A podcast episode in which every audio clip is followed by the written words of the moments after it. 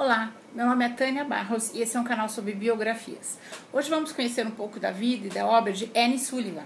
Anne Sullivan foi uma educadora estudinense, mais conhecida por ter sido a professora de Ellen Keller, uma surda e cega, a quem ensinou por meio de linguagem de sinais e por intermédio do tato. Anne Sullivan também era deficiente. Ela havia ficado quase cega, mas depois de nove operações recuperou algum grau de visão. Anne Sullivan nasceu em Massachusetts, dia 14 de abril de 1866. Foi filho dos fazendeiros imigrantes irlandeses Thomas Sullivan e Alice Cloise. Ela tinha um irmão chamado Jimmy. Quando criança, Anne foi vítima da pobreza e do abuso físico por parte do seu pai, que era alcoólatra. Aos cinco anos, ela contraiu tracoma, que quase a deixou cega. Dois anos depois, sua mãe morreu e seu pai abandonou a ela e ao seu irmão em um orfanato em Tanksbury. Seu irmão Jimmy contraiu tuberculose e morreu pouco tempo depois.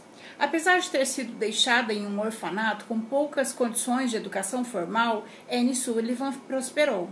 Quando o presidente da Secretaria Estadual de Instituições de Caridade, Frank Sainsbury, visitou o orfanato de Tanksbury, Anne literalmente se jogou aos seus pés chorando e pediu: Senhor Salisbury, por favor, quero ir à escola.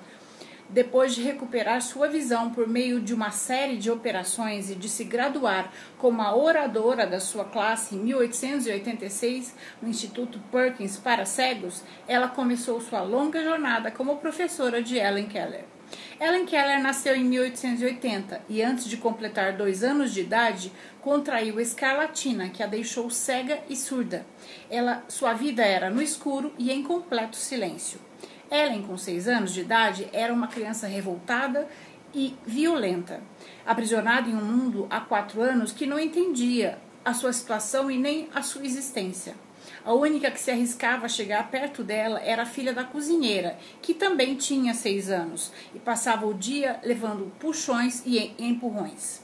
Seus pais decidiram então buscar ajuda, mas todo, com toda a precariedade daquela época, tiveram que passar por vários especialistas até serem encaminhados a uma escola especializada. O diretor da escola resolveu entregar o caso para uma de suas ex-alunas, Anne Sullivan, de apenas 20 anos, que também era quase cega. Ali nascia uma história de 49 anos de amizade entre as duas. Quando a senhorita Sullivan chegou, Ellen Keller tinha 7 anos e era completamente indisciplinada. Na primeira visita, logo que se conheceram, Ellen Anne reparou que a menina carregava uma boneca. Segurou então a mão de Ellen e escreveu palma, na palma das mãos com o dedo: boneca. Ellen não entendia o que Anne fazia e ficava irritada a cada nova tentativa. Ela não sabia que cada objeto tinha um nome. Anne Sullivan começou suas aulas a partir da obediência e do alfabeto ASL, linguagem de sinais. Ao longo do, do, tempo, muitos duvidaram das intenções de Anne Sullivan. Como professora de Ellen, achavam que a senhorita Sullivan queria controlar Ellen.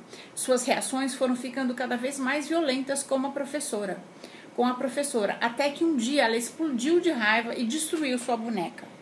Foi então que Anne teve uma ideia de colocar a mão de Ellen sob a água e escrever na palma da sua mão boneca. Como, foi como se uma porta tivesse se aberto para Ellen. Ela entendeu finalmente que tudo tinha um nome, e aí a partir desse momento ela queria saber o nome de tudo. Ela queria recuperar os anos pedidos com a maior velocidade possível e a comunicação entre as duas se estabeleceu e melhorou a partir dos anos.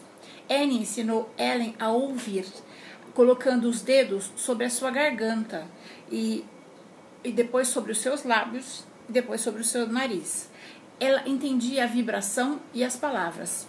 Seu tato se desenvolveu a um patamar sofisticadíssimo, capaz de diferenciar a mais sutis diferenças. Ficou proficiente, ou seja, muito capacitada na linguagem de sinais na palma da mão e em braille, que é um sistema de escrita tátil utilizado para pessoas cegas ou com visão deficiente.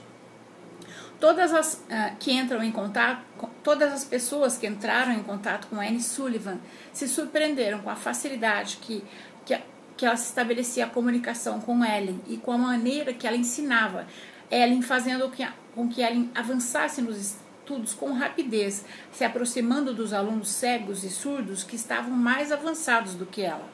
Ellen ingressou no estudo formal, aprendeu inglês e francês, tornou-se ativista política. Aos 20 anos, Ellen escreveu sua autobiografia à mão, frequentou a escola de Cambridge para jovens senhoras e a faculdade de Radcliffe.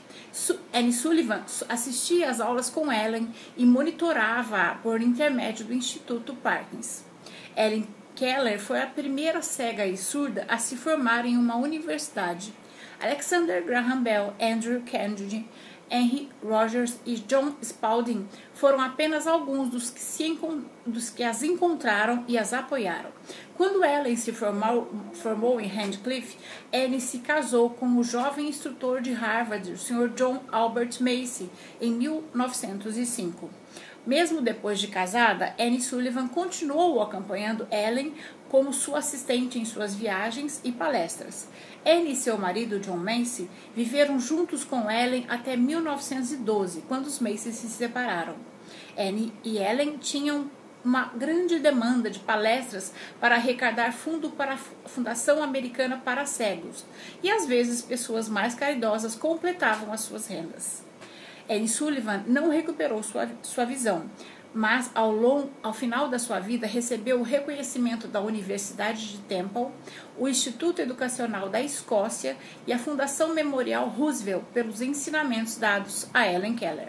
Annie Sullivan, apesar de não ter experiência prévia, ajudou com o ensino Ellen Keller a se libertar da sua prisão. Foi um grande modelo do que é ser uma professora e uma missionária. Anne Sullivan faleceu em Nova York dia 20 de outubro de 1936, em estado de coma, com Ellen Keller segurando a sua mão o tempo todo. Ellen Keller publicou 12 livros. Foi condecorada pelo presidente dos Estados Unidos com a medalha, de, medalha da Liberdade, o maior reconhecimento que um civil pode receber. Em 1951, sua história virou uma peça de teatro. Em 1962, um filme dirigido por Arthur Penn, que conquistou dois Oscars. Em 1965, Ellen entrou para o Hall da Fama dos Estados Unidos. Em 2000, a Disney fez um remake para a televisão. Ellen Keller morreu em 1968, aos 87 anos de idade, enquanto dormia em sua casa. Termina essa biografia com uma frase de Ellen Keller: Eu sou apenas uma, mas ainda sou uma. Não posso fazer tudo, mas eu ainda posso fazer alguma coisa. E por não poder fazer tudo, não me negarei a fazer o que eu posso. Essa é a nossa história de hoje. Espero ter contribuído para que seu dia tenha momentos agradáveis. Se você gostou, deixe seu joinha, se inscreva no canal. Eu sou apaixonada por biografias, porque elas nos permitem conhecer pessoas de grande valor e saber como foi a vida dessas pessoas.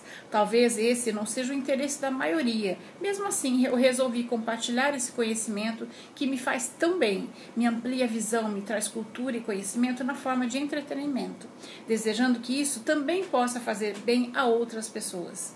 O canal está começando com os biografados da letra A e vamos até a letra Z, conhecendo as melhores pessoas que passaram pela Terra desde o início dos tempos e as piores também, porque é do contraste que nasce a nossa consciência. Os heróis são muito importantes na nossa vida, porque eles nos mostram quão grandes podemos ser. Vai ser uma grande aventura. Fique com a gente. Até a próxima história.